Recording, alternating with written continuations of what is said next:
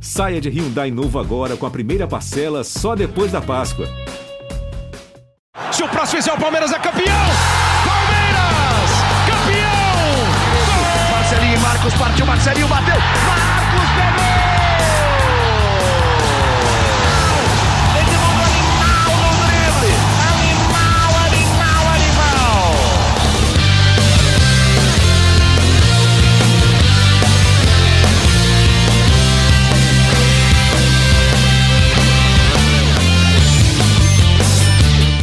Boa tarde para quem nos acompanha em mais uma edição de um livecast do Palmeiras, a nossa live misturada com podcast. Estamos ao vivo no GE. Globo, no YouTube e outras redes sociais do GE.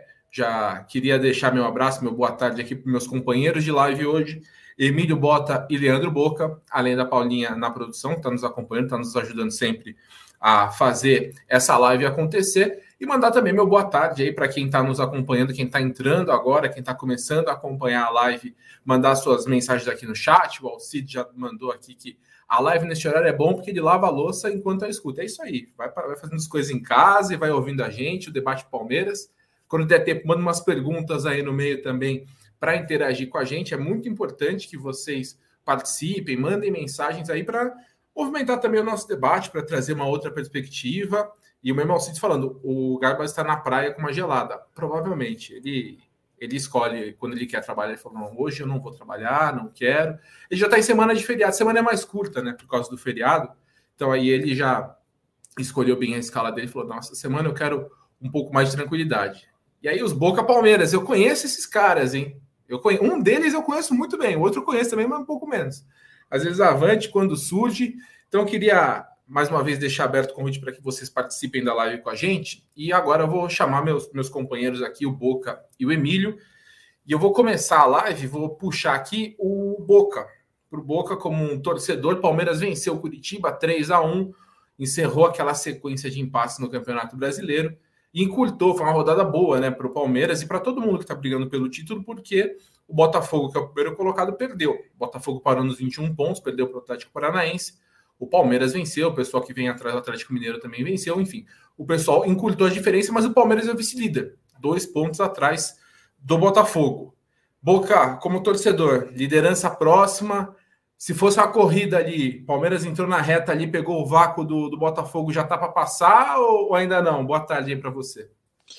Quando surge Família Palestrina, avante palestra para todos, abração Ferre, Bota, Paulinha, todos vocês que estão assistindo ao vivo essa live aqui ou então de forma gravada. É um prazer estar com vocês.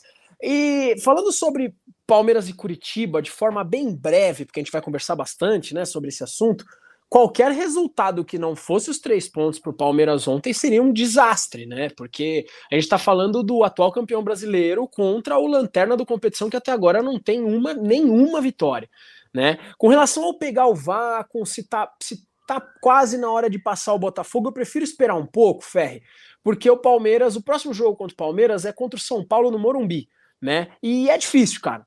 É difícil. Uh, brincadeiras à parte, humor à parte, enfrentar o São Paulo no Morumbi é complicado. Se o Palmeiras sair do Morumbi com três pontos, eu diria que a gente está muito próximo da liderança, porque o confronto com o Botafogo está chegando, e aí é aquele jogo que se você ganha do Botafogo, você passa o Botafogo, né? Mas vamos esperar. O importante é o Palmeiras estar tá lá no pelotão da frente. Ou se a gente olha para frente, já vê o Botafogo. Botafogo já vê o Palmeiras aqui na cola. Isso é importante no Campeonato Brasileiro. O calendário é complicado demais, né? No meio de semana a gente já tem a Libertadores da América. Então, um dia de cada vez. Mas que o Palmeiras venceu três pontos, precisava disso, né? A gente já tinha três jogos no Campeonato Brasileiro, os três empates, não pode ser assim.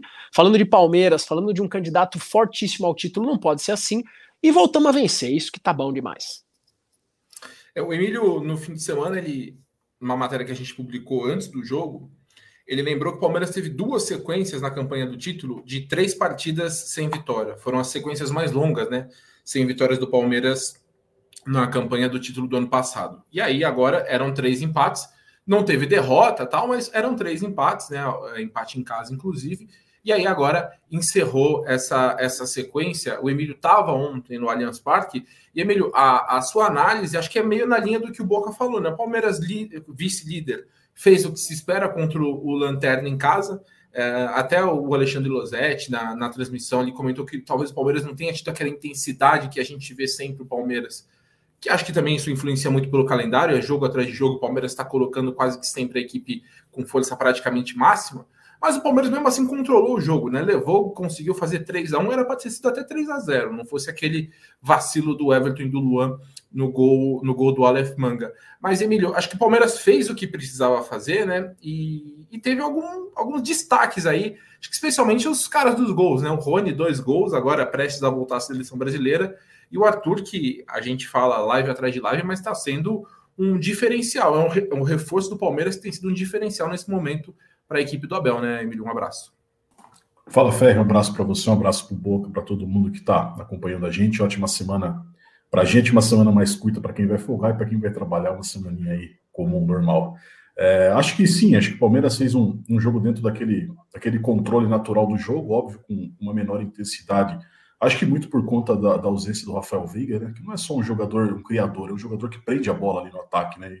E no início do jogo, o Palmeiras teve um pouco dessa dificuldade, né? não vinha conseguindo é, conseguir, é, além de criar, prender a bola no seu campo de ataque. Foi quando o Curitiba acabou tendo aí os primeiros minutos um, é, um pouquinho de dificuldade nessa questão de, de, de, armação de jogo do Palmeiras. Acho que povoou bastante o meio-campo e causou um pouquinho de, de demora nessa adaptação do Palmeiras, que teve no Luiz Guilherme como surpresa é, na vaga do Rafael Veiga. Acho que o Arthur é um jogador que se mostra a cada jogo o quanto foi importante a sua contratação, né? um cara de uma adaptação muito rápida, é, que se encaixou perfeitamente no jogo e forma um trio de ataque muito potente do Palmeiras hoje, né? com, com o Dudu, que fez uma partida muito boa ontem. Acho que se fosse para elencar um jogador que não marcou gols, mas que teve uma atuação de destaque, foi o Dudu. Acho que ele foi intenso o jogo todo, você procurou o jogo, assumiu uma, uma responsabilidade. É, mas, ah, como disse na análise, né, no futebol é difícil você usar a palavra obrigação, né? É, futebol é muito, tem muitas atenuantes que, que é, fazem o esporte ser apaixonante. E uma delas é, é que tudo pode acontecer dentro de uma partida, mas se o Palmeiras quer ser campeão, se o Palmeiras é o atual campeão e pensa em brigar por esse título, você não pode, jogando em casa, perder pontos contra o Lanterna, o time que ainda não venceu no campeonato. Então, acho que fez aquela obrigação, era obrigação vencer eu acho que o Palmeiras se coloca aí como um postulante a estar tá brigando por esse título. Acho que a liderança é uma questão de, de detalhe nesse, nesse momento do campeonato, né? Dez, nove, dez rodadas. Então acho que o mais importante é você estar tá no pelotão de cima, não deixar ninguém se desgarrar e manter o seu nível aqui até o fim do campeonato. Você consegue ali naquele sprint final é, saber se você vai ou não brigar por esse título. É isso. A pessoa aqui no chat, ó, a Maria Silva falando Ferre, no final da live me responde se o Palmeiras vai contratar. É, Maria, até anotei aqui, acabando, depois que a gente passar esses assuntos ali na, no final, eu, eu dou uma atualizadinha sobre isso. É, mas aqui, é, pensando, falando ainda um pouquinho sobre, sobre o jogo, sobre, sobre o que o Palmeiras fez nessa partida, é importante a gente falar que do Luiz Guilherme, né? Vocês passaram rapidamente sobre, sobre o assunto, foi a grande surpresa do, do Abel Ferreira na, na escalação sem o Rafael Veiga. Eu, inclusive, apostava no, no, no Tabata ou no Richard Rios o Emílio e o Totti achavam que o John John tinha, tinha possibilidade de jogar, e o Abel depois falou, ele estava na dúvida entre John John e entre o Luiz Guilherme. Ele escolheu o Luiz Guilherme porque entende que ele joga mais pelo meio e pela direita, encaixa um pouco mais com o que o Rafael Veiga faz, e o John John é mais um meia pela esquerda. E eu achei que ele foi muito bem. É, eu até estou produzindo uma matéria que, em tom de brincadeira, obviamente não estou querendo comparar, né? Mas Luiz Guilherme que entrou no lugar do, do Veiga, para mim ele é uma mistura de Veiga com Dudu. Porque ele sempre que entra, ele é um dos caras que mais dribla. Ontem, de novo, ele e o Dudu foram os que mais tentaram dribles, quatro cada um. O Dudu acertou os quatro, o Luiz, se não me engano, acertou dois, mas tentou quatro dribles. Então ele é um cara que é, não tem, obviamente, a mesma mesmo encaixe na equipe que o Rafael Veiga, que é o principal jogador do Palmeiras, convocado para a seleção. Mas ele tem entrado bem. E essa primeira partida dele como titular me agradou. É, Boca, o que, você, você, achou do, do Luiz Guilherme ontem? Ferri, não só ontem, mas é gente grande, cara. É um moleque extremamente pronto. É impressionante como ele tem maturidade para entrar no time profissional. Não só ontem. Ele, no, na estreia dele pelo time profissional, se não foi estreia, foi segundo jogo, enfim, eu até falei isso já no podcast aqui. Ele perdeu um gol feito E qualquer jogador mais jovem, quando entra com o peso da camisa do Palmeiras e perde um gol feito, geralmente baixa o nível, porque a cabeça dá aquela atrapalhada. Cara, que nada. Ele entra, ele dá chapéu, ele corre, ele dribla, ele chega lá na frente, ele arma o time. É claro que não dá para comparar, como você falou, aí com o Rafael Veiga. Não, não, não há comparação. A gente tá colocando um garoto que tá chegando agora e tá querendo falar do, do, do melhor jogador do Brasil hoje. O Veiga talvez seja o melhor jogador de atividade do Brasil, ou pelo menos um deles, sem dúvida nenhuma. Só que o Luiz Guilherme, ele entrou e deu conta do recado. Eu confesso que geralmente eu faço umas enquetes lá no, no, no nosso Instagram para ver o que a galera acha, quem a galera colocaria e tal. E eu confesso para você, velho, que eu nem coloquei o Luiz Guilherme, nem cogitei o Luiz Guilherme.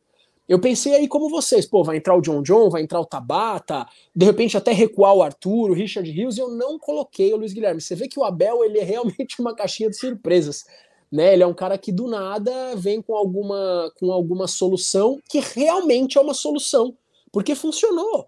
Ah, foi contra o Curitiba no Allianz Parque, é o time, porque o rival tem dessas, né? Ah, calma, porque foi contra um time fraco dentro de casa. Ao invés de valorizar, é mais fácil, na minha opinião, valorizar esse garoto que jogou muito bem. Não é o Veiga, mas é um jogador que pode substituir ali. Eu gostei pra caramba.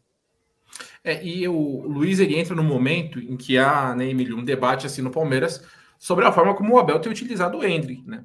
Vamos lembrar, o Luiz e o Hendrick, eles eram parceiraços da base desde o Sub-11, eles desse ano eles fizeram o primeiro jogo juntos no profissional, eles, os dois têm uma história muito importante na base do Palmeiras, e o Hendrick, todo mundo imaginava que essa temporada ia deslanchar, depois de entrar bem na reta final do ano passado, e ser vendido para o Real Madrid, mas não foi o que aconteceu. No jogo passado, inclusive, ficou fora do banco. Ontem, sem o Rafael Navarro, ele voltou para o banco.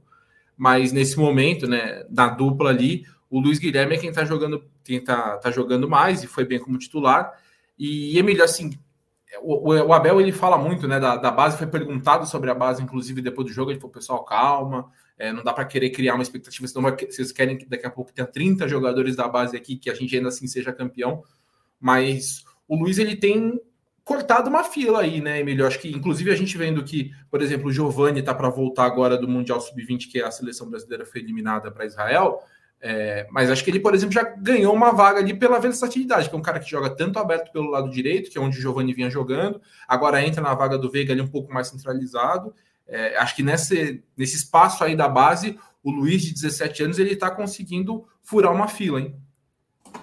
Sem dúvida, Ferro. Vejo dessa forma também. Acho que o Abel tem uma relação bastante curiosa com os jogadores da base, com o elenco como um todo, mas acho que na base principalmente. Acho que é, ele faz um trabalho de, de deixar essa garotada com os pés no chão e, e não deixar eles se deslumbrarem com uma boa atuação ou com, uma, com um jogo de titular, com, é, com todo esse away que às vezes acaba causando por, um lance que, igual o Luiz Guilherme fez naquele jogo, chapéu, depois quase perdeu o gol. Então acho que ele ele tem um pouco desse papel de deixar um pouco essa garotada com os pés no chão, e eu acho que muitas vezes isso acaba sendo incompreendido pelo torcedor que espera, às vezes, uma sequência de determinado jogador e ela não vem, né? É, talvez o grande, grande dilema hoje de você entender a cabeça do Abel Ferreira é como que ele, como que ele trabalha é, dentro daquele planejamento dele essa, entre aspas, meritocracia para estar tá jogando, né? Quem está na ordem da fila para ter uma oportunidade, né? Hoje é difícil você conseguir avaliar e conseguir falar, poxa, esse jogador está na frente desse. Obviamente, o Júlio Guilherme, eu acho que sem dúvida tá sim, ele furou essa fila, acho que está na frente do Giovanni e de outros jogadores, é, mas isso pode mudar, né? Como já como o Hendrick já esteve é, nessa fila, o John, John John teve oportunidade, o Giovanni em determinado momento, o Wesley também foi um jogador que ele gostava muito e acabou perdendo espaço. Enfim, acho que é, o Abel deu uma, uma, uma resposta ontem que, que eu acho que responde um pouco daquilo que, que a gente imagina, né? Por mais que ele não seja didático ao falar exatamente aquilo que, que é a realidade, porque acho que o treino fechado permite a ele não é, não vazar algumas informações que ele considera essencial, como, sei lá, desempenho no treino, comportamento, como que esse jogador se, se, se relaciona com outros jogadores, mas acho que quando ele disse que só ele tem é, um entendimento daquilo que cada jogador realmente precisa naquele momento, que aquele jogador está é, entregando naquele momento, acho que diz muito daquilo que ele observa. Né? Acho que é uma visão um pouquinho além do campo. Né? Acho que o Abel é, é, observa comportamento, como que o cara está emocionalmente, mentalmente, se não acabou é, tá achando que é um pouquinho mais daquilo que realmente está sendo no momento, e acho que dentro disso aí ele vai fazendo uma gestão daquilo que ele precisa ter em determinado jogo, com é, aliado ao, àquilo que ele considera também essencial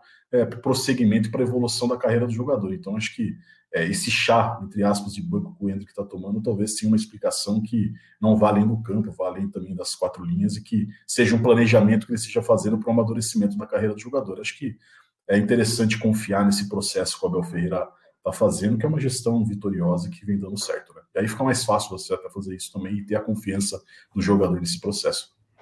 Eu acho que a grande vantagem do Abel, né, nesse, o tanto que ele ganhou, o tanto que ele entrega, é que faz com que nesses assuntos ele consiga ter o estofo para segurar. Porque uh, a Maria, por exemplo, pergunta aqui: e o Hendrick, o Palmeiras vai perder grana com ele no banco? O Palmeiras perde dinheiro. O Palmeiras está. Vamos lembrar: o Hendrick foi vendido por 35 milhões de euros fixos, mais 25 milhões em metas a gente publicou, o Hendrick está a um gol de bater a primeira meta de, de, do contrato por desempenho, que são cinco gols na temporada. A cada cinco gols ativa um gatilho do contrato de venda do, do Real Madrid e o Palmeiras recebe uma grana. Ele sem jogar, o Palmeiras deixa de ganhar. E assim, é aquela coisa, né? O Abel, o Abel na entrevista, né, de uma forma até aquele jeito do Abel que ele fala sempre intenso, ele diz que Ninguém quer ganhar mais que ele, ninguém tem mais conhecimento dos jogadores do que ele, porque ele tá ali todo dia. E ele fala, pô, eu não tô colocando o que o Palmeiras pode perder dinheiro e corre um risco de fato de perder uma, um potencial valor que receberia da venda para o Real Madrid, mas ele fala, ele entende que o melhor para a equipe nesse momento é não colocá-lo para jogar.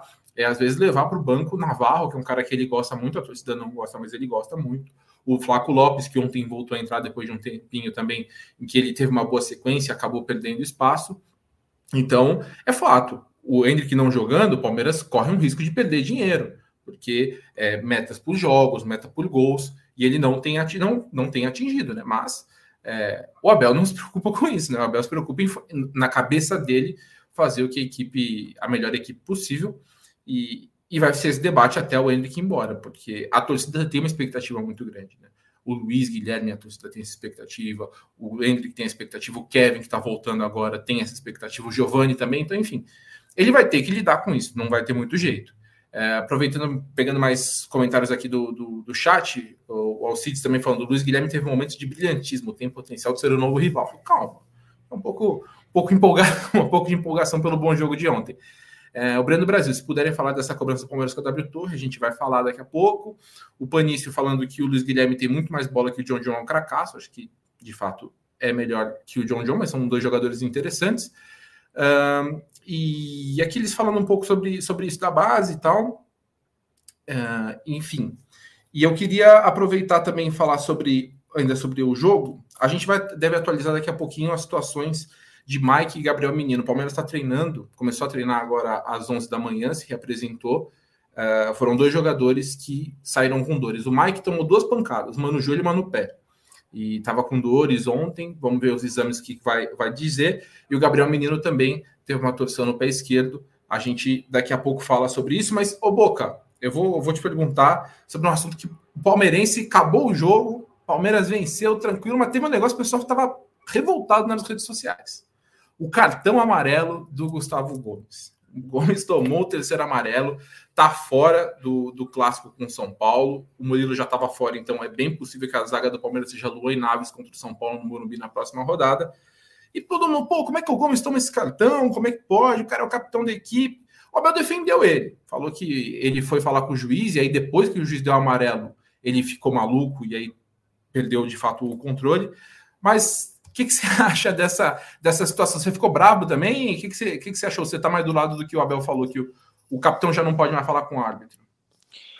Ó, oh, Ferri, cara, se eu falar para você que eu não fiquei bravo, é mentira, né? Cara, sou torcedor do Palmeiras.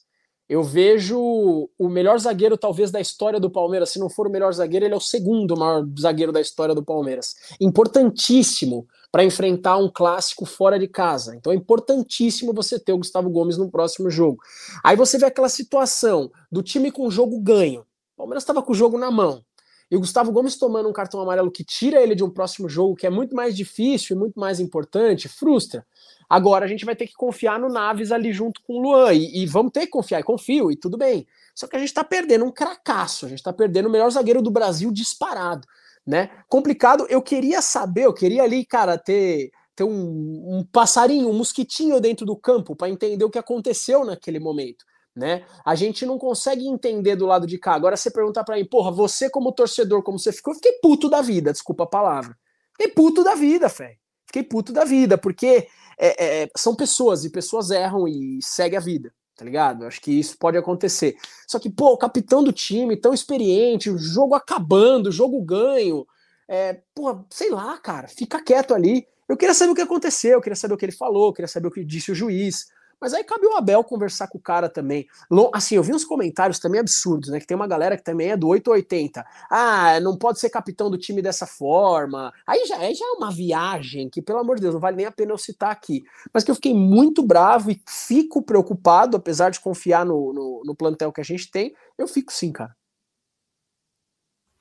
É, o Emílio, o, no jogo ali, o, o, Abel até dessa vez elogiou o árbitro na relação com ele, né? Falou que é, foi bem educado, já não deu amarelo de cara, mas é, o Abel voltou também a falar dessa questão com, com a arbitragem, né? Foi uma, uma entrevista em que ele tratou bastante sobre esse assunto.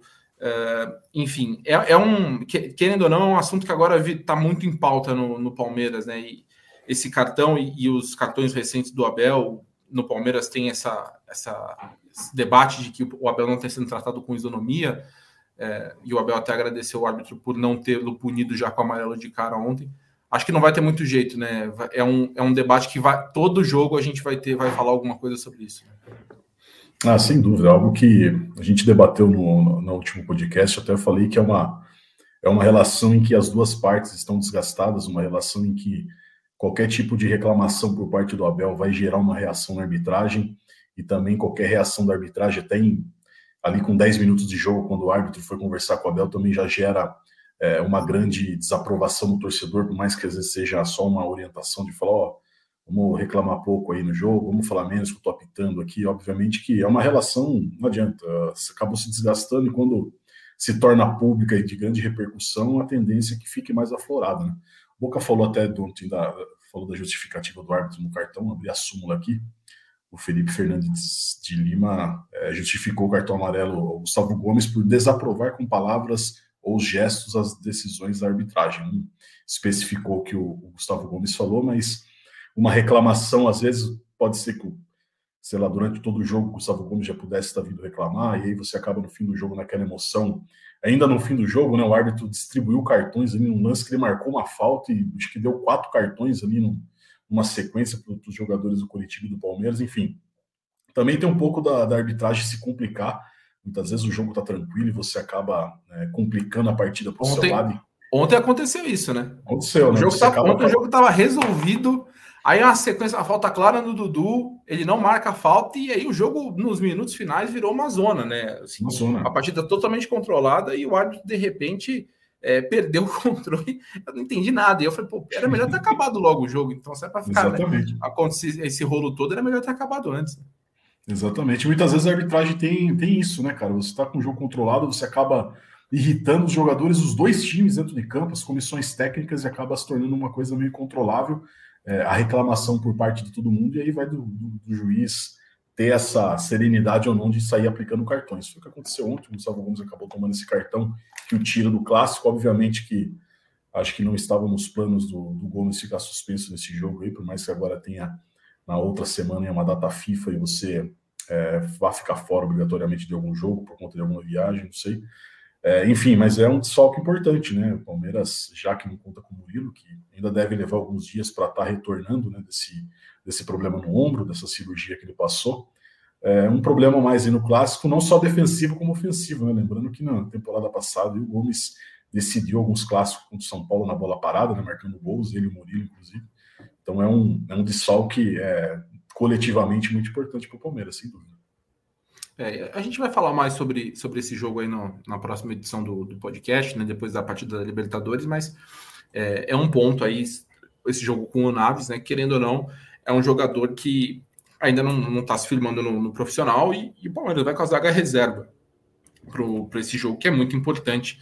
O São Paulo também está brigando ali pelas primeiras posições. Ô Boca, ontem o Dudu chegou a 100 assistências pelo Palmeiras. É, eu tenho um levantamento aqui do Tomás Rosolino, é, meu amigo, jornalista, ele faz um levantamento muito legal e muito difícil de se fazer é, de assistências de jogadores dos grandes clubes do Brasil. E ele ontem ele informou que o Dudu é o primeiro jogador a completar 100 assistências por um dos quatro grandes de São Paulo no século. E aí no Palmeiras, ele tem um levantamento de 91 a 2023. O Dudu é quem deu 100 assistências. Em segundo lugar, o Arce com 74 assistências. Em terceiro, Júnior, ex-lateral esquerdo, com 63. Em quarto, Alex com 58. E em quinto, Scarpa com 53. Dudu tem mais de 400 jogos pelo Palmeiras, sem assistências, pode, se vencer mais um título, virar um dos maiores campeões da história. O Boca, como torcedor, como quem acompanha o Palmeiras, qual é o tamanho desse, desse número de ontem? Tem relevância para você? Ou outras coisas que chamam mais atenção? Enfim. Esperado, Ferri. Esperado vindo de um dos maiores jogadores que já vestiram a camisa do Palmeiras, que é o Dudu.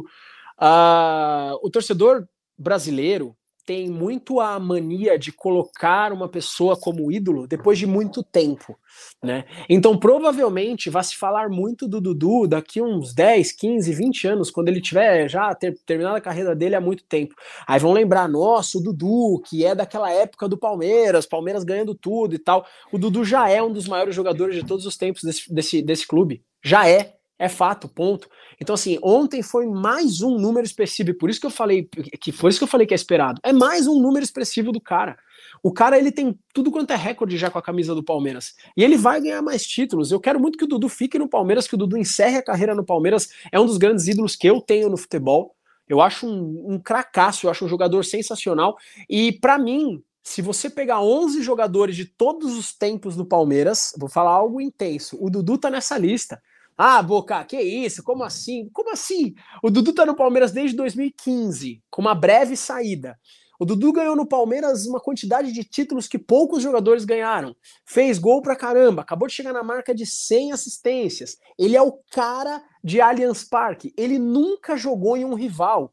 Ele nunca jogou em um nada nada, não tô falando mal de ídolos que já jogaram em rivais. Por exemplo, o Edmundo é um grande ídolo, é um cara que eu tenho como amigo. Eu adoro o cara, mas já jogou com camisa de rival. O que eu quero dizer aqui é que o Dudu, cara, ele ele, ele é o cara hoje do Palmeiras e um dos maiores da história. Esse número de ontem é só mais um de outros muitos que ele vai conquistar, cara. É um dos maiores jogadores da história do clube, ponto final.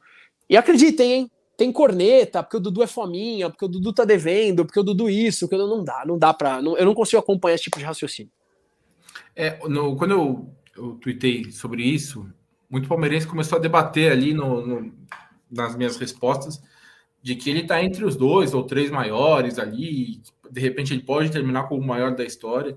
Eu, eu vejo o Dudu nesse patamar aí, eu acho que ele tá brigando com, com o Marcos ali, a Demir da Guia ainda vejo como o maior, mas Daqui a pouco ele pode tem uma chance, né? Ele tem contrato até o fim de 25, né, Emílio? Podendo renovar até, com renovação até o fim de 26, né? É isso, né? Se eu não me engano. Mais dois, mais um, é, dois com podendo chegar mais um. Então ele tem uma boa chance de conquistar pelo menos mais um título, empatar aí com a Ademir da Guia, de repente até passar. Ademir da Guia e Junqueira, né? São os dois jogadores com 12 títulos. E, e o Abel falou, falou um pouco dele ontem, Emílio. Você estava no estádio foi engraçado, né? Ele tentou gol de tudo quanto é jeito, chutou para fora, o goleiro pegou, fez gol impedido. O Alcide falou: o Dudu deixou o Kusevich com dois na lombar. E o, o Abel falou: a gente, o, o Dudu fez o Kusevich correr para caramba, né? O Kusevich jogou no Palmeiras até o começo do ano. Mas ele buscou muito o jogo e, e o Abel até falou, Emílio, a gente agora quer colocar uma outra meta para ele, fazer de 10 a 12 gols na temporada, porque eu acho que o, o Dudu tá jogando bem, é um cara que tá sempre em campo, mas se tem alguma coisa a se falar é que nessa temporada são só dois gols. Mas ele continua sendo um dos mais importantes jogadores da equipe. Né?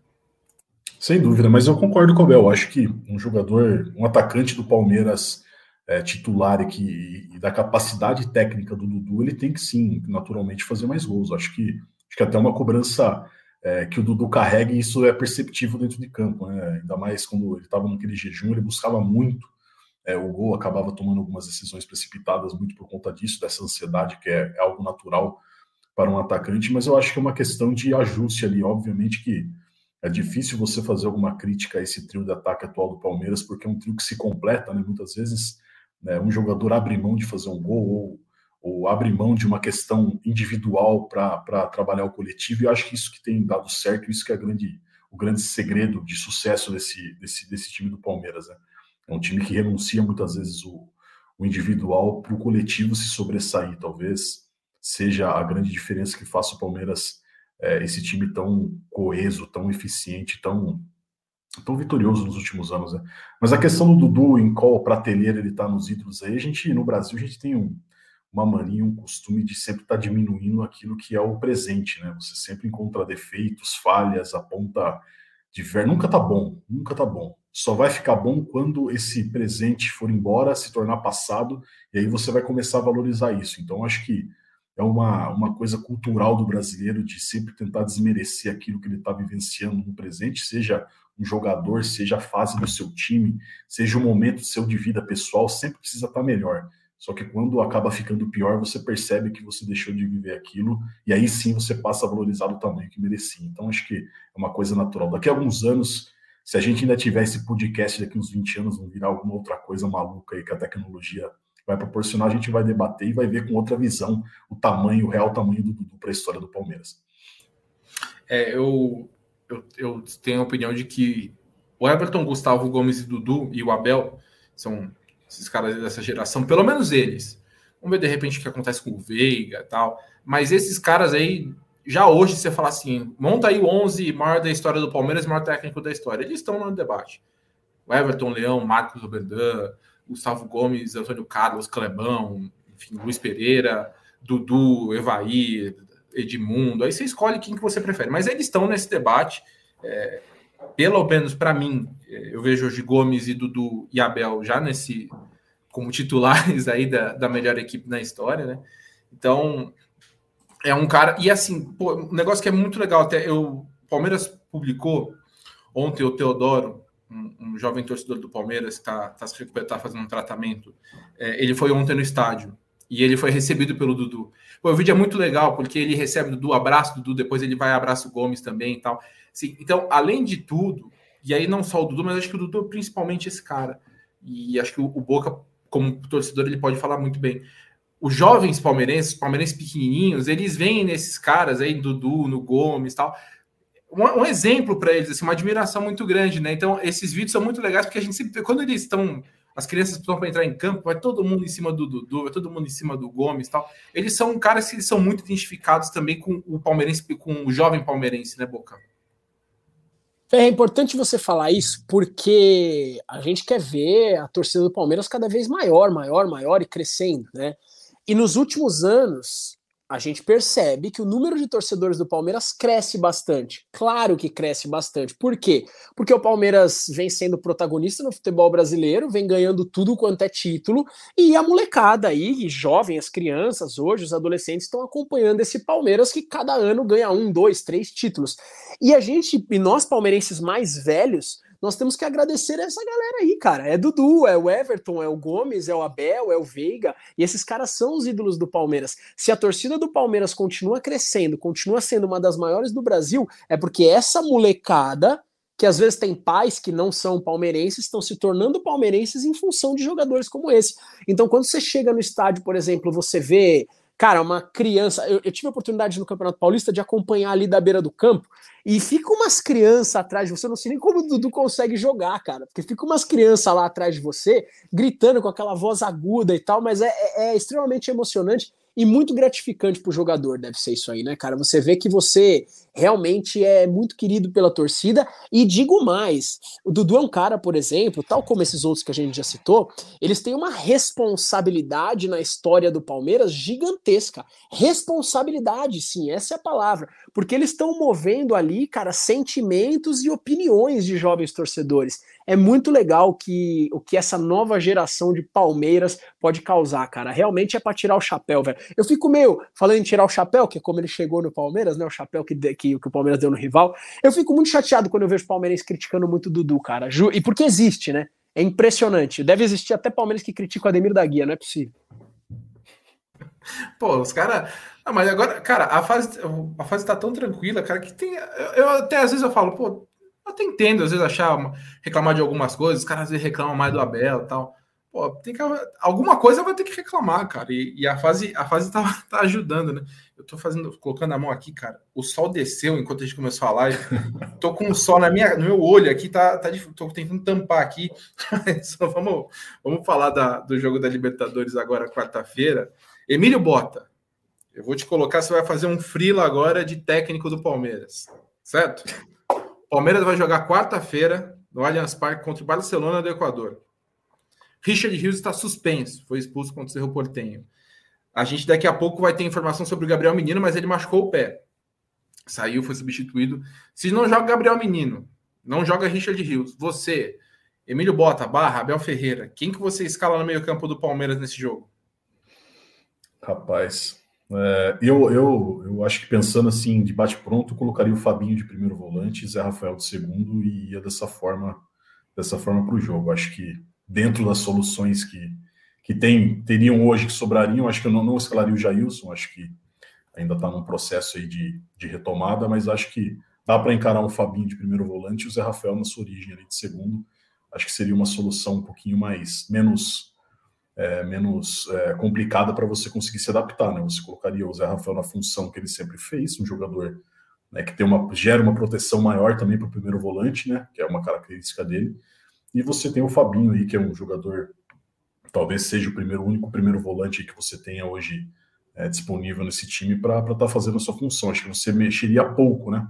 É, nas características dos dois jogadores. Eu iria sim, mas é, vamos esperar aí, né? Esse frila de técnico é uma situação meio complicada. Antes de falar aí da, desse prosseguimento da Libertadores, acho que legal a gente citar que foi bem bacana a homenagem aos campeões de 1993 ontem, né? Ganharam a réplica daquela daquela taça é, épica do Campeonato Paulista, né? Acho que foi muito legal isso. O torcedor ali também é, teve a oportunidade ali de, de aplaudir quem não teve presente naquele jogo e não comemorou esse título. Muita gente abaixo dos 30 anos de idade aí né, que estava no estádio. Mas acho que hum, foi um fato bastante legal, além da camisa que o Palmeiras lançou muito bonita, uma réplica né, bastante fiel à, àquela camisa icônica que o Palmeiras conseguiu conquistar esse título e colocar o fim ao jejum aí de quase 17 anos sem, sem conquistas. Acho que foi muito legal. Fiel nunca, Emílio. Leal, tá? Fiel nunca, por favor. Jamais. Mas foi animal, né, velho? A homenagem, a homenagem com os caras é verdade. A gente não. Desculpa, Ferri, acabei talvez cortando alguma coisa. Não, manda ver, manda ver, manda ver. É, é animal, animal. Porque o Palmeiras foi campeão paulista de 1900. O Palmeiras veio da primeira e da segunda academia, aí ganhou o título paulista de 1976. O, o Dudu era técnico desse time, inclusive, se eu não me engano. E aí o Palmeiras entra naquela fila horrorosa da década de 80, né? Então, o, esse título paulista de 1993, uh, é, talvez os palmeirenses mais jovens de hoje, nossa, mas é um título de um campeonato paulista, porque você, palmeirense mais jovem hoje, você tá vendo o Palmeiras ganhar tudo, duas Libertadores, Campeonato Brasileiro bastante, Copa do Brasil bastante. Naquele momento, o torcedor palmeirense que é mais jovem tá acompanhando essa live aqui, o Palmeiras não estava ganhando absolutamente nada e esse título do Campeonato Paulista de 1993, ele abriu a porteira para uma era do Palmeiras. Então aí o Palmeiras ganhou o Paulista, o Brasileiro, o Rio São Paulo, o Paulista e o Brasileiro do ano seguinte, o Paulista, o aquele Palmeiras super campeão paulista de 1996 e aí veio Copa Mercosul, Copa, eh, Copa do Brasil de 98, veio a Libertadores de 99, veio a Copa dos Campeões do ano 2000. Então, esse campeonato paulista de, 90, de 93, a gente tem que tirar o chapéu. Eu, eu, conheço, eu conheço praticamente vários jogadores ali desse elenco, e eles falam até hoje que, cara, foi um título que abriu uma era no Palmeiras. Então, muito legal da diretoria tem, que tirar o chapéu e tem que homenagear mesmo esses caras. A réplica da taça, o que a, a camisa tá maravilhosa. Emílio Bota, tô esperando você me dar de presente. Eu tô esperando essa camisa chegar na minha casa. E muito legal por parte do Palmeiras isso aí. Desculpa interromper a, a live para falar disso, mas é que é, esse título de 93, é, se você perguntar para mim, eu, eu eu já acompanhava, você fala assim, Boca, você prefere o de 93 ou a Libertadores de 21? Eu vou falar Libertadores, tudo bem. Mas que esse título, ele marcou uma nova era do Palmeiras, que ressurgiu o Alviverde Imponente. Da mesma forma que, na minha opinião, ressurgiu o Alviverde Imponente na Copa de, do Brasil de 2015. Títulos que marcam novas eras. É, é, eu concordo, concordo totalmente. Acho que a homenagem foi muito legal. A camisa é muito bonita. É cara a camisa, mas é bonita. Palmeiras. Mas é por isso que eu falei que o Emílio que vai me trazer, cara. É, exato, exato. Claro. Pô, esse, esse, mês é meu aniversário, pô. Isso aqui tem que mandar aí, dia 28. Pô, não sabia, hein? Vamos ah, pensar, vamos, pensar. Vamos pensar. Me pegou de surpresa aqui, Emilhão. Vamos pensar. Não. Um, um compra manga curta para um, manga longa para outro. Alguém vai perder um dinheiro aí porque a manga longa é um pouco mais cara. Eu estava vendo aqui os preços 249 e 279. É muito. É uma, um comentáriozinho, uma historinha rápida. É, eu achei muito curioso. Um, amigo meu que cobria Palmeiras comigo na época é, me lembrou: o Palmeiras lançou essa camisa é, de 93. Palmeiras cogitou em 2015 lançar uma camisa, não era bem a de 93, era de 92 porque o Palmeiras usava Adidas na época. E o primeiro, o primeiro uniforme listrado do Palmeiras da era Parmalat era o de 92. E a, a Palmeiras cogitou fazer com a Adidas, deu um rolo com a Crefisa e com a Leila, deu uma briga do caramba, porque a, a camisa ia ter a marca da Parmalat. Na, ia ser quase uma réplica na linha casual, mas era uma réplica da camisa de 92. E aí deu um rolo, era foi quando a, a relação entre o Paulo Nobre e a Leila começou a desandar e tal. E eu lembrei dessa história. Agora o Palmeiras fez a camisa de 93, é um modelo um pouquinho diferente e todo liso, né? Só o símbolo do Palmeiras, a camisa listrada, com as marcas d'água e tal, mas sem o patrocínio, sem nada. Mas eu lembrei, mas a camisa realmente ficou muito bonita. O Palmeiras tem, tem mudado um pouquinho a linha casual, lançou na semana passada alguns novos uniformes também. E essa camisa réplica de 93 é, é a principal, é o carro-chefe aí, né? Do, dessa nova linha do Palmeiras casual. Realmente muito bonita, uma homenagem muito legal. E isso é um negócio legal do Palmeiras. O Palmeiras, sempre que pode, valoriza seus ex-jogadores, suas marcas importantes tal. Isso é uma coisa que é antiga já, é, vem de outras gestões, essa valorização uh, de ídolos do Palmeiras. Mas pensando então, amigos, no, nesse jogo de, de, Libertadores agora, o Palmeiras vai enfrentar um Barcelona que está em crise. Fabian Bustos pediu demissão ontem, ex-técnico do Santos. Ele comandou o Barcelona na derrota para o Palmeiras em Guayaquil pediu demissão, tá fora. O Barcelona vai jogar com uma equipe, uma equipe com um técnico interino, na verdade, né? Vai, vai sem técnico para esse jogo, ser um técnico contratado. O Palmeiras precisa de um empatezinho para conseguir a, a classificação. Precisa de mais um ponto para conseguir a classificação, mas Boca, acho que dá para pensar agora com essa situação encaminhada em tentar brigar de novo pela melhor campanha. A gente já falou, o Palmeiras está brigando ali pelas, pelas primeiras pelas melhores campanhas da, da Libertadores, ele foi o primeiro colocado na fase de grupo em quatro dos últimos cinco anos. Fazendo dois jogos em casa, dá para dá sonhar em, em, terminar de novo com a melhor campanha, né, Boca? Ferri, uh, vamos considerar aqui que para o Palmeiras não se classificar, velho, é catástrofe, né? catástrofe o Palmeiras. Para o Palmeiras não se classificar, o Palmeiras tem que perder os dois jogos e ainda depender de outros resultados. Então, assim, torcedor palmeirense, convenhamos que assim, três vezes aqui, né? Porque nunca se sabe, mais difícil, né, velho? Realmente muito difícil. Agora, eu vou te falar uma coisa, cara. Com um empatezinho, você estaria feliz que o Palmeiras está classificado? Pô, não, cara. Eu acho que o palmeirense tá exigente num ponto de entender que nesses seis pontos o Palmeiras consegue conquistar o 100%. Né? O Palmeiras enfrenta esse Barcelona de, de Guayaquil aqui no Allianz com um treinador interino e aí o Palmeiras enfrenta o até então líder do grupo, o Bolívar, também aqui em casa. Será que o Palmeiras teria perdido daquela forma para o Bolívar fora? Se a gente estivesse com o time completo, ou pelo menos um time misto, porque eu não sei se vocês se recordam, o Palmeiras foi enfrentar o Bolívar fora mais do que reserva. A gente viu jogadores da Copa São Paulo jogando o jogo, né?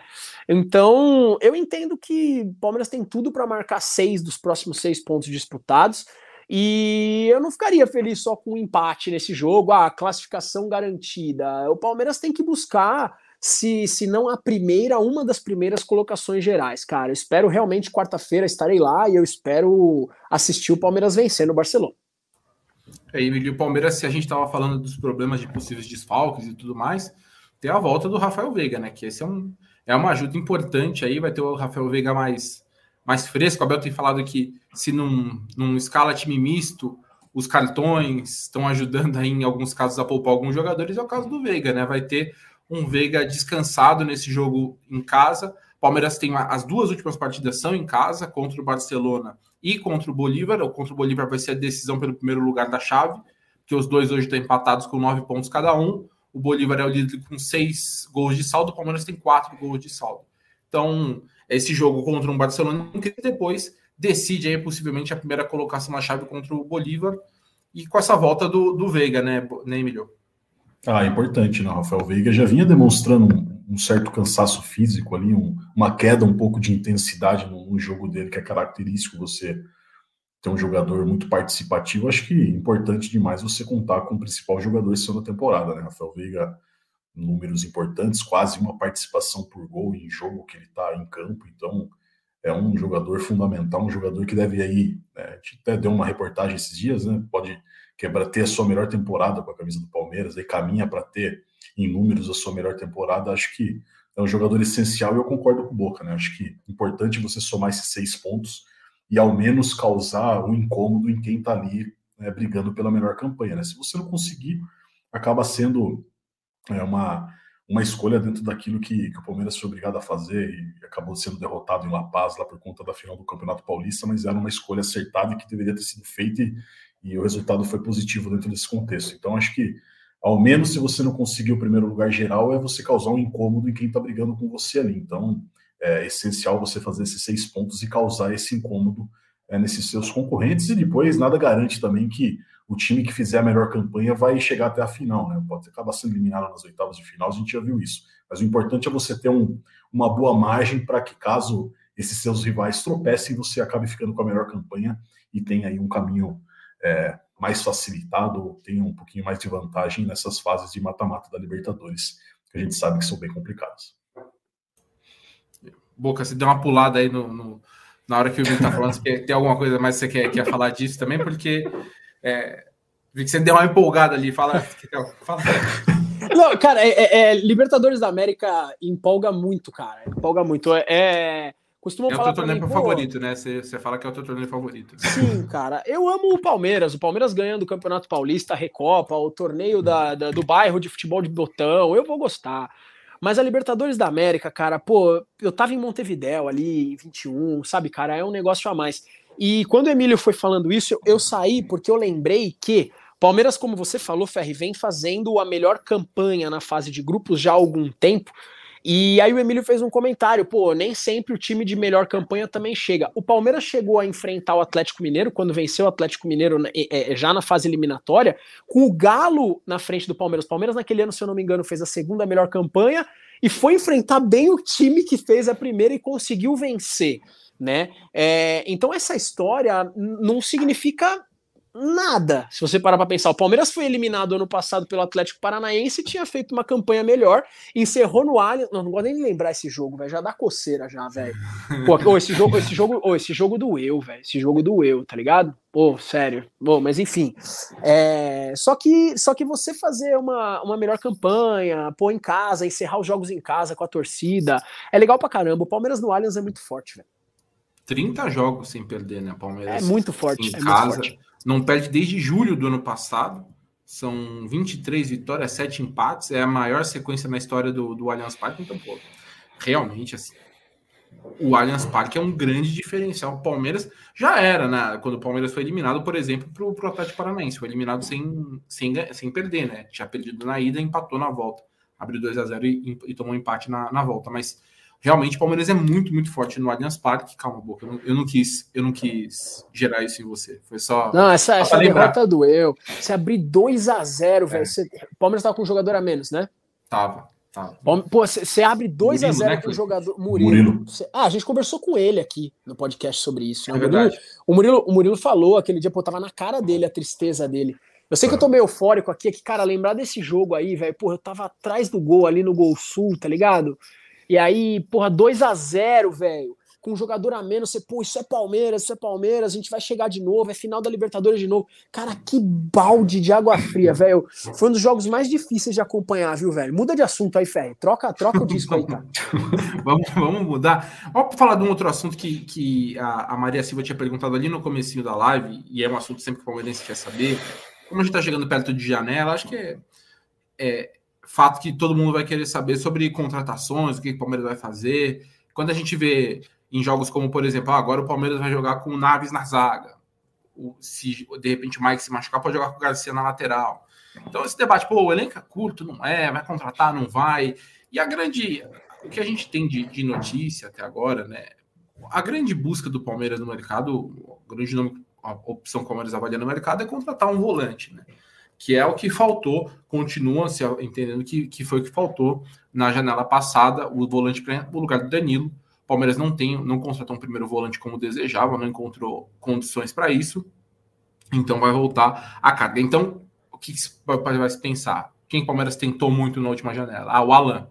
Então, o Palmeiras vai de novo atrás do Alan? O que a gente tem até agora é que não. Não é nesse momento o, o nome que o Palmeiras tá, vai investir. O Alan está em conversas com o Flamengo. O Atlético Mineiro, como foi com o Palmeiras, também tem dificultado, né? Porque vai acabar reforçando um rival, mas a situação do Alan mudou um pouquinho, porque ele machucou em março, não jogou, não joga desde então. E o Atlético foi eliminado da, da Copa do Brasil. O Atlético não vive um bom momento, precisa vender jogadores. Mas os dois nomes que mais se falam nesse momento, né? A torcida sempre fala do Alan e do Claudinho, um meio atacante que está no Zenit da Rússia. O Emílio até é, apurou com, com, o pessoal que trabalha com, com o Claudinho. Eles acreditam que é difícil o, o Claudinho voltar para o Brasil agora. Ele recentemente renovou o contrato com, com o Zenit, ele tem um, um bom contrato no Zenit. Então, é um jogador que, que é difícil e o Alan não é um cara que o Palmeiras está tentando agora. Vamos ver quando abrir a janela e a coisa ficar um pouco mais quente. Se de repente aí o Palmeiras tenta entrar nesse, vendo que o Flamengo não conseguiu é, fechar de fato, mas agora não é um cara que, que o Palmeiras está mexendo, nem o, nem o Alan, nem o Claudinho, né, Emílio? Isso, nem, nem o Alan, nem o Claudinho. Nesse momento, no futebol é um negócio meio cíclico e pode mudar a qualquer momento, né? É, o Palmeiras teve muito interesse no Alan, né? O Atlético Mineiro acho que dificultou ao máximo e o quanto pôde, né? Acho que também agora passa pela necessidade de você negociar um jogador. Acho que todo clube brasileiro, né? inclusive o próprio Palmeiras, precisa negociar jogadores. É importante a gente sempre é, é, reforçar isso para você manter o seu fluxo de caixa. Né? O futebol não se paga apenas com, com as receitas de patrocinadores, enfim, você tem que vender matéria-prima e aquilo que você produz no seu clube. Então, o Atlético Mineiro acho que mudou um pouco esse panorama, mas ao mesmo tempo, como é ainda é dono dos direitos econômicos do jogador, vai tentar tirar ao máximo aquilo que, que ele espera e aguarda de um jogador. E quando você tem dois, talvez, os principais clubes hoje é, que são compradores né, no mercado brasileiro, que é o Flamengo e o Palmeiras, você acaba tendo uma postura de tentar, de certa forma, tirar um pouco mais, até às vezes jogando um, um, um com o outro ali, mesmo às vezes uma parte não tendo tanto interesse, né? Você acaba fazendo um jogo ali para tentar talvez tirar um pouco mais de dinheiro é, numa negociação. E o Claudinho, um jogador que a gente é, perguntou aí para o pessoal que cuida da carreira dele se se haveria essa possibilidade, se comenta-se em toda a janela né, a possibilidade do Claudinho ser repatriado para o futebol brasileiro. É, o que se fala lá na parte do Claudinho é que é um negócio muito difícil, que envolve muito dinheiro, é, que obviamente acho que passaria pelo desejo do jogador retornar ao Brasil para um grande clube brasileiro, sim, mas é, tendo a situação que ele tem hoje lá, é, estabilizado, um jogador com, com respaldo importante ali do torcedor e da, da diretoria do clube, é uma, uma, negociação bastante complicada que envolveria muito dinheiro que talvez hoje você analisando o perfil principalmente do, de contratações do Palmeiras da maneira como a diretoria tem agido no mercado é um pouco difícil de você pensar que é, teria esse investimento já que você contratou o Arthur recentemente e fez outros investimentos aí também é, cenário curto como Tabato, Lopes, então acho que é difícil você imaginar que o Palmeiras entre é, com uma carga muito grande para tirar um jogador que nesse momento, se você for analisar se não for pra, pela saída do Veio de algum outro jogador, é um jogador que seria mais para você ter um a mais no elenco e não um jogador que é imprescindível e que é uma peça que falta nesse elenco hoje atual. Então o cenário acho que é um pouco, um pouco esse hoje. É, a gente sempre fala, a visão que a torcida tem do mercado não é a mesma que o Palmeiras tem, né? É, acho que se perguntar pro Boca, além de um volante, o Boca vai querer mais jogador, vai querer um meia, provavelmente, né, Boca? Você se fala assim, ah, você tem que contratar, quem que você quer que o Palmeiras contrate? Você queria mais um meia, um volante, que mais você queria? Você queria mais do que um jogador, imagino. É, Ferri, cara, o, o torcedor sempre quer o clube muito, muito, muito mais forte, acaba esquecendo de fatores econômicos e administrativos, até porque é, eu não tenho conhecimento, entendeu? A grande maioria não tem. Eu não tenho conhecimento para falar sobre isso, não é minha não é minha área, não sei, só que eu sou torcedor. Torcedor quer ver o time recheado de craques cada vez mais. Só tem uma coisa que eu, eu mudei um pouquinho minha opinião no decorrer dessa temporada mesmo. Se você pegar os históricos de outras edições desse podcast, no começo do ano eu estava cobrando um pouquinho mais essa questão de contratação, depois da saída do Scarpa e do Danilo, eu continuo cobrando e achando que a gente precisa realmente de um camisa 5, né, de um primeiro volante, porque isso para mim realmente não houve planejamento na saída do Danilo. Então isso eu ainda bato nessa tecla, tá? Ah, seria legal ver o Palmeiras com mais um meia de criação, seria. Só que eu fui mudando de opinião, Ferro, eu fui amadurecendo minha opinião, vamos, vamos mudar um pouco as palavras, porque a gente percebe um elenco do Palmeiras muito fechado. A gente percebe o Abel com um controle muito forte desse time. Isso também é um diferencial. Às vezes chega uma, duas, três, várias peças no time e desconfigura um pouco esse eixo do Palmeiras que está girando muito bem. O Abel ele consegue gerir esse elenco de uma forma que talvez às vezes chega a duas, três, muita peça, e aí a gente acaba fazendo com que essa engrenagem não gire tão bem. Então, no momento, eu entendo que o Palmeiras ainda precisa de um camisa 5. Se vier algum jogador a mais, caso o Abel aprove, caso caiba bem nesse elenco, bem-vindo. É, o Abel, ele é, quem acompanha o Abel nas redes sociais, ele postou esses dias um vídeo do Bernardinho falando quando ele contratou uma jogadora para a equipe dele, uma americana. Falou, pô, uma jogadoraça muito boa, jogador em grandes times e tal, mas que não encaixou no, no, no, grupo. E aí ele falou, pô, eu, meu erro foi, ele falou, não é questão de caráter, era uma diferença de, de ideias, de valores.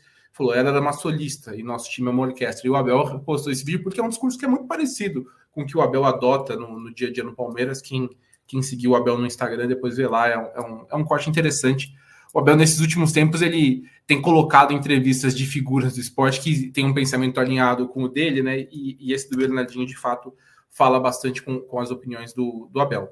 O Ismael tinha perguntado quando vai ser o sorteio da Copa do Brasil. O Márcio já respondeu aqui, mas vai ser amanhã, terça-feira, às 13 horas. O Sport TV e o GE vão transmitir ao vivo o sorteio.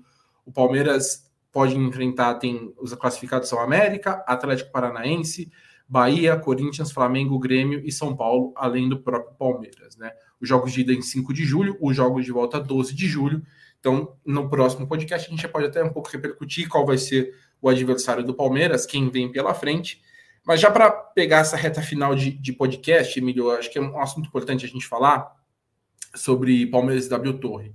Você falou no, na, na última edição mas tiveram alguns desdobramentos, a, a começar pela entrevista que a, a Leila Pereira, presidente do Palmeiras, concedeu à CNN. É, ela diz que falou sobre o assunto, né? A gente trouxe na, na semana passada que o Palmeiras pediu a abertura de um inquérito criminal contra a Real Arenas, que é a parte da W Torre que cuida do Allianz Parque. E, e, a Leila diz que as pessoas acham que o Palmeiras ganha milhões com a parceria e não ganha deveria ganhar sim um percentual das receitas da Real Arenas, mas desde, 2005, desde 2015 pagaram apenas sete meses. O Palmeiras tem uma execução de quase 130 milhões, foi aquilo que a gente já publicou aqui. Com a operação da Real Arenas, o Palmeiras não recebe absolutamente nada. Então, o Palmeiras, no Allianz Parque, recebe 100% da bilheteria dos jogos que é dele, né? Isso já é, é, é, no contrato, mas todas as outras receitas que o Palmeiras teria direito a percentuais, o naming rights da Allianz, aluguel de camarotes, lanchonetes, estacionamento, shows. O Palmeiras diz que não recebe nada disso desde 2015. A W Torre e o Palmeiras estão. Parecia que estava num clima mais tranquilo, a coisa esquentou de novo. E ontem teve um outro desdobramento de, dessa briga, que foi a questão do acesso por biometria facial do passaporte. O passaporte é o programa de venda de cadeiras da W Torre. O Palmeiras insistiu de que no jogo de ontem já deveria ter o acesso pela biometria facial. A Real Arenas tentou protelar, acabou que o Palmeiras bateu o pé porque a operação em dia de jogo é do Palmeiras, ainda que as cadeiras sejam negociadas pela W Torre. E aí, Emílio, a, a Real Arenas mostrou incômodo aí, né? Deu uma enviou uma, uma nota para a gente reclamando do, do, do, Palmeiras. É mais um capítulo aí né, nesse rolo todo, né? É, mais um capítulo de um, de um desgaste que vem vem ganhando novos contornos aí a cada semana, a cada dia. É, ontem, né, para a gente explicar, o, o, acesso do torcedor, 100% do torcedor das áreas comercializadas pelo Palmeiras, agora possui biometria facial, uma exigência antiga aí dos torcedores por conta é, da ação de cambistas, e o Palmeiras encontrou nessa maneira uma forma de você diminuir drasticamente ou praticamente acabar com qualquer ação de cambistas nos jogos do Palmeiras, dando prioridade para o sócio torcedor conseguir comprar o ingresso em jogos importantes e também para o torcedor, torcedor comum que, que é ali o último, entre aspas, da fila para você ter prioridade na compra de ingressos. Enfim, É, os setores que não tinham essa biometria facial eram justamente os que são comercializados aí pela Real Arenas, né? É, através é, da empresa que é da W Torre, que comercializa é, esses acessos aí, em camarotes, em, em outras áreas aí de, de, de, de, acesso dos torcedores. E ontem, por conta desse, dessa instalação também da biometria facial nesses acessos, é, acabaram havendo alguma, alguns problemas, acho que muito por falta também de desinformação de algumas pessoas e também por conta do passaporte ser é, ter a peculiaridade de você poder comprar e também é, ceder para outra pessoa em um jogo que você não, não vai estar tá indo ao estádio e que essa pessoa também possa ter acesso ao estádio. Então, com isso, a biometria facial acaba tendo um processo a mais, né? O titular desse passaporte teria que fazer esse acesso da biometria, essa pessoa que também é, esse terceiro que fosse entrar também teria que ter feito esse, esse cadastro é, para estar tá fazendo essa entrada no, no, acesso do estádio. As, as catracas, né, que eram comuns, é, utilizadas com acesso comum, né, um cartão que você passa o, o acesso ali, você acaba entrando, foram lacradas, eram apenas é, através da biometria facial esse acesso e acabou causando filas, alguns problemas de acessibilidade dos torcedores que não fizeram esse cadastro, cadastro que não foi registrado no sistema, enfim, é, acho que são problemas naturais de um processo que está sendo inicializado em um novo setor, mas o que despertou uma certa revolta da, da Real Arenas, que enviou uma nota para a gente dizendo que tudo isso poderia ter sido evitado se o Palmeiras tivesse feito uma é, instalação gradativa desse sistema. O que o Palmeiras diz, né, que já vem desde o começo do ano fazendo isso no restante do estádio, que a empresa já teria tido o tempo necessário para poder se adequar a essas normas que o Palmeiras considera essencial, né? E também é uma forma de você também não separar o torcedor comum, o cara que está no camarote, por exemplo, porque que ele não vai ter o acesso à biometria facial e o restante do estádio sim. Então, acho que são problemas que, que talvez tenham sido potencializados por conta da ação judicial, por mais que as partes neguem que não tenha nenhum tipo de, é, de questão envolvendo isso para dar essa, essa dificuldade é, nesse, nesse denominador comum de buscar um acordo para que ou a, a, instalação seja gradativa ou que a Real Arenas realmente seja mais rápida nesse, nesse processo nessa adequação. Enfim, são processos que quem acaba sendo prejudicado é o torcedor, né, que acaba pagando um valor alto para você assistir um jogo e acaba tendo dificuldades para você ter acesso, um pouco de desinformação e acho que até um, uma certa má vontade de um dos lados aí de estar tá buscando uma solução para que o torcedor possa curtir o seu jogo na, na mais perfeita ordem e conforto. É, esse, esse assunto vai ter desdobramento ainda. A, na a nota que a Real Arenas enviou é, espera que para as próximas partidas o clube flexibilize e permita uma operação híbrida e implementação do sistema de reconhecimento facial da Real Arenas para seus clientes e torcedores do passaporte.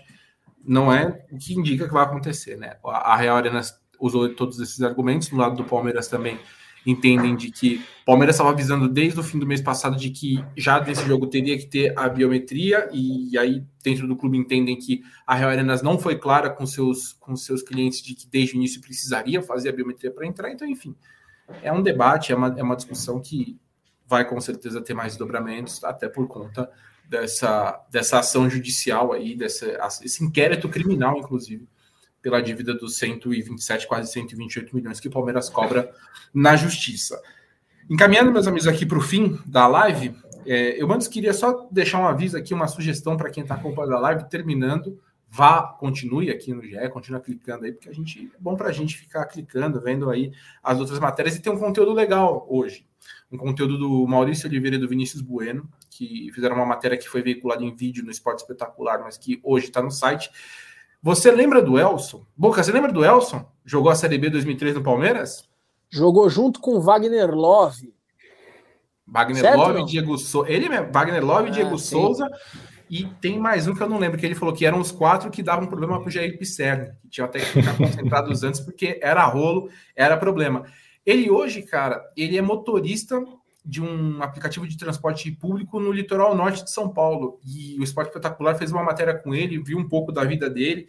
Ele conta as decisões erradas que teve na vida, que, que, que levaram ele ao, a, ao que ele vive hoje, mas vive bem, gosta de viver ali no litoral.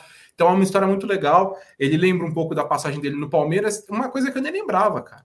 Ele fez o gol do Goiás contra o Internacional no jogo que rebaixou o Corinthians, né, em 2007. Então ele até fala que os palmeirenses lembram muito, às vezes, dele Essa até é a por esse marca gol. dele no Palmeiras. É, exato. O pessoal lembra dele de- dessa época. Eu até acho que ele teve alguns bons momentos no Palmeiras ali. Jogou até 2005, se eu não me engano. Depois até foi para a Alemanha.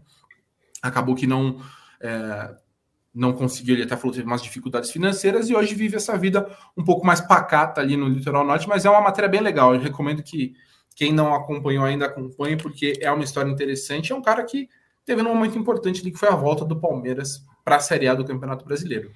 É, Emílio, te agradecer pela, pela parceria mais uma vez. Até a próxima live. E Boca, como sempre, você encerrando nossas lives aí, deixar o seu recado final. Obrigado por todo mundo que nos acompanha em mais essa live aqui no, no GE Palmeiras Livecast. É com você agora, Boca.